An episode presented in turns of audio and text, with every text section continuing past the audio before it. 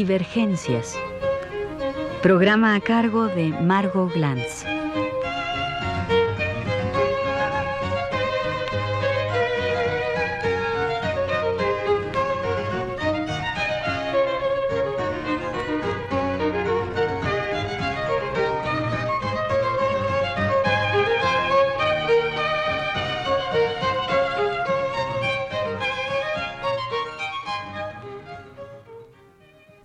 Ahora voy a hablar del vestido en el siglo XVIII.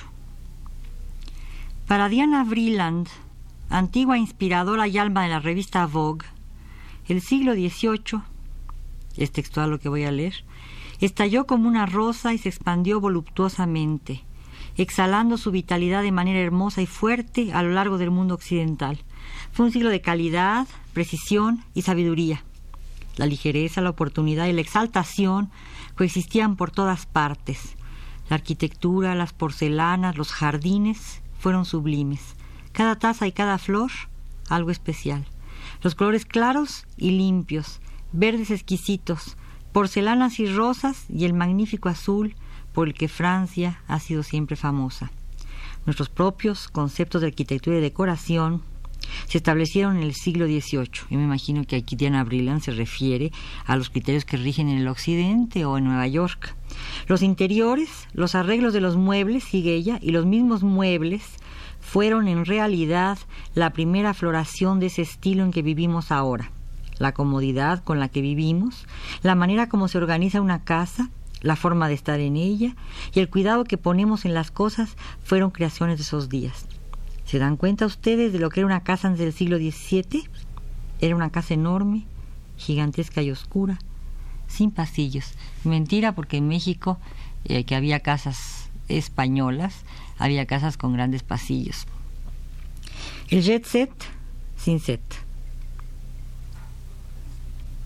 Y de las casas pasamos a las mujeres. ¿Cómo puede ser de otra forma?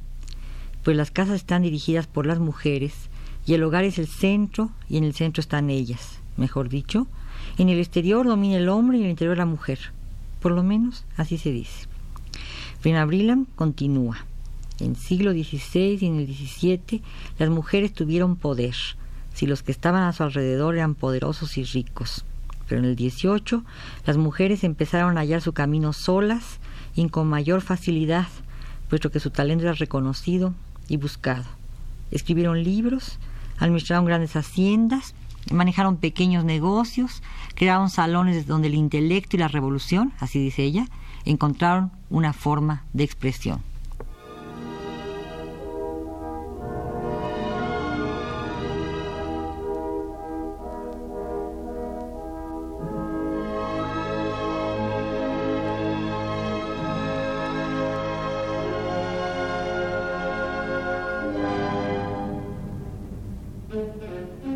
¿Y todo esto a qué viene? Pues viene a cuento porque Diana Freeland, asesora especial del Instituto del Traje en Nueva York, prologa, junto con otras personas, el catálogo de la nueva exposición del vestido que exhibe el Museo Metropolitano de Nueva York. Bueno, ni tan nueva, pero en fin, que lo exhibía el año pasado. Para Diana Vreeland, estos vestidos gloriosos por su volumen, su textura y su bordado pertenecen a esos sobrevivientes de un siglo anterior sobrevivientes que para ella son los únicos personajes interesantes de una época. Digámoslos con otras palabras. Los habitantes de un jet set, pero sin jet, fueron los únicos dignos de sobrevivir en esa jungla del mundo dieciochesco. Y claro, ¿cómo no habían de sobrevivir? O mejor, ¿cómo no habían de sobrevivir sus trajes, si son trajes tan enormes como las casas anteriores al siglo XVIII? Trajes con crinolinas y colas, tocados y sedas, piedras preciosas y bordados, lazos y pompones y sombreros, que necesitaban de nuevo para almacenarse casas tan gigantes como las que se construían antes del siglo XVIII? El sistema de la moda. Pero conformémonos y digamos algo de esos trajes y de esa exposición tan sabia y bellamente expuesta. Aquí podemos oír un minué de Scarlatti. Y digamos algo también que recuerde a Roland Barthes, quien intentó, entre otras muchas cosas, un sistema de la moda. Aquí se toca el minué de Scarlatti, de nuevo, muy, muy, muy tenue, y sigo. Y ahondemos aquí en esa escritura peculiar que es la que define a un traje cuando se fotografía y aparece en una revista de modas o también en un catálogo de una exposición como la que ahora nos ocupa. Leemos. Vestido a la francesa, brocado verde de seda, cerca de 1770. A la derecha hay otro vestido que es formal, de tafeta blanca de seda, con diseños pintados a mano y tejidos en verde. Es un vestido francés de cerca de 1778. Es evidente que si el vestido descrito no se mira, mejor, si no se tiene a la mano el catálogo que exhibe a las damas, maniquíes, totalmente enfundadas en metros y metros de tela sedosa y acariciadora, jamás podremos darnos cuenta de qué clase de vestido se trata. Quizá nos ayude para catalogar la pieza un dato. Fue comprado por el Museo Metropolitano de Arte de Nueva York en 1936 otro en 54, otro quizá en 68 y también hasta en 1981. Por lo menos sabemos que es una reliquia de museo.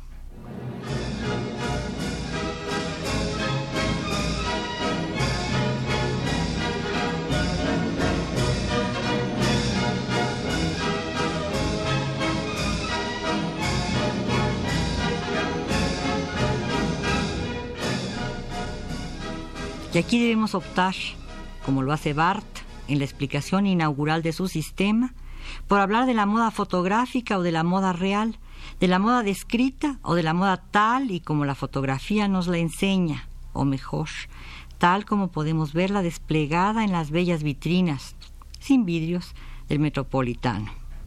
Barth dice, textual, así, desde que se observa la moda con mayúsculas, la escritura aparece como constitutiva, al punto que parece útil de precisar en el título de este libro, Sistema de la Moda, que se trata de la moda escrita.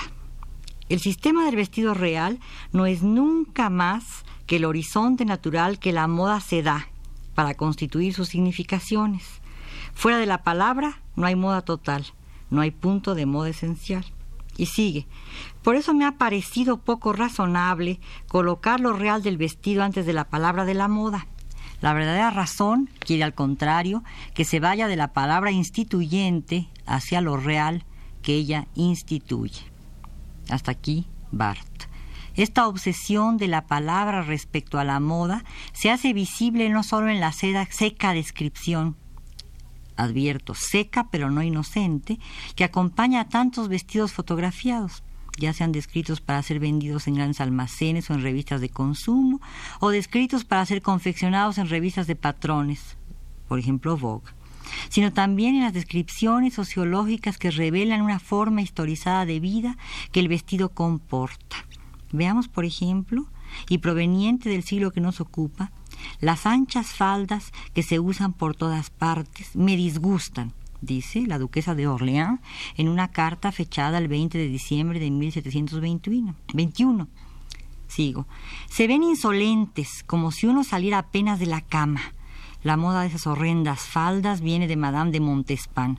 Las usaba cuando estaba embarazada como para esconder su condición. Después de la muerte del rey Luis XIV, que había sido su amante, Madame d'Orléans, otra Madame de Orléans, la revivió de nuevo.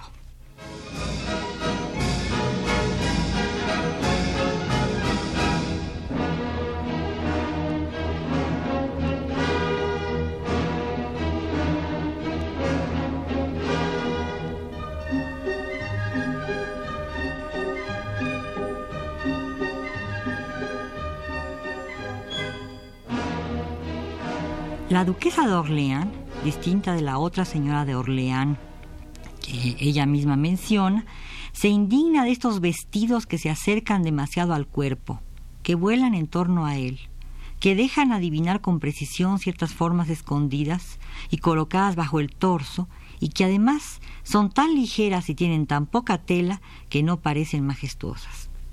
Y es que la majestad y la decencia deben ir juntas, y las amplias crinolinas que son cubiertas por un moaré delicado e iridiscente, que se organiza floralmente en un vestido rosa mamey, coronado por un amplio cuello de gasa, adornado por flores reproducidas del natural, haciendo un juego delicado con los ramos que se ostentan en el traje. Estos vestidos cubren con perfección el cuerpo, lo hacen atractivo, pero vagamente, porque sobre todo lo hacen imponente. Un cuerpo delgado, esbelto, deja ver solo la cintura y el busto, pero ambos bien protegidos por la segunda piel. El cuerpo apenas se adivina, o mejor, la verdadera piel asoma solo en un fragmento del cuello y naturalmente en la cara, aunque ésta se cubre con ligeros afeites, pues hasta las manos van cubiertas por largos guantes que se encuentran en la manga orlada por otra leve gasa, concordando con el cuello blanco arremangado y dispuesto como abanico y como escudo. Aquí viene otra vez Scarlatti. Así, la decencia se protege y deja ver solo esas partes dignas de la anatomía que no tienen que ver con la sexualidad y la procreación. Además, mientras más metros de tela y más crinolinas y más bordados y más joyas, más estatus. Estamos muy lejos del jet actual que usa jeans de diseñadores, pero jeans al fin aunque ahora parecen ser desplazados por los pantalones orientales o por los pantalones de montage, pantalones que han sido arrebatados a otros reinos. Algunos vienen del exotismo proverbial del Oriente, otro, otros de los atavíos que los hombres usaban para montar y que eran muy mal vistos en las mujeres.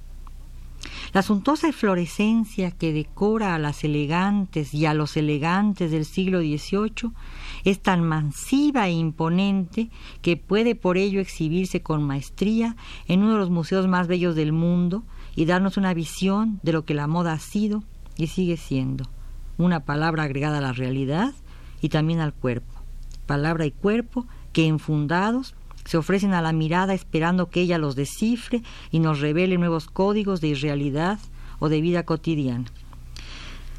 Aquí termino este programa sobre el vestido del siglo XVIII.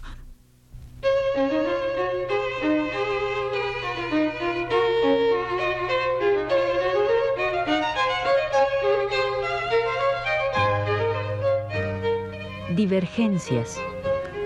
Programa a cargo de Margot Glantz.